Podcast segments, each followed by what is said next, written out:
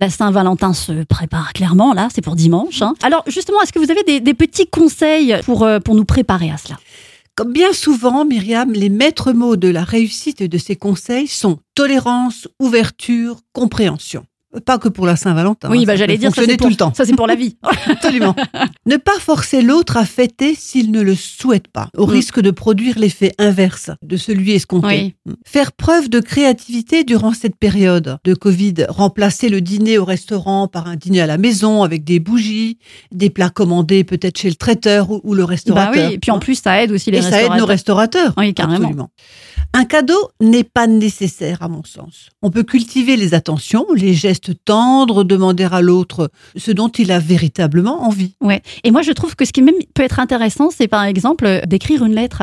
Ça Oui. se fait très peu et de moins en moins parce que ben voilà les mails, les SMS et tout ça. Et réécrire une lettre en faisant une nouvelle déclaration d'amour, moi je trouve que ça peut être aussi un beau cadeau. J'ai une amie qui me disait qu'elle allait organiser un shooting photo en amoureux. C'est Ah une bah surprise oui. pour son mari, hein, Oh quelle bonne idée. pourvu qu'il ne nous écoute pas. C'est ça.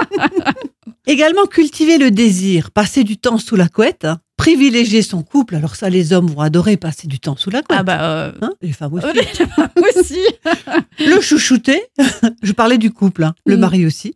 Faire preuve d'imagination érotique et sensuelle. Ça peut être une Saint-Valentin finalement très sensuelle. Exprimer son amour à votre manière et selon votre tempérament. Et enfin, être à l'écoute des désirs et des souffrances éventuelles de l'autre. Faire preuve d'empathie. En tous les cas, faites l'amour, pas la guerre.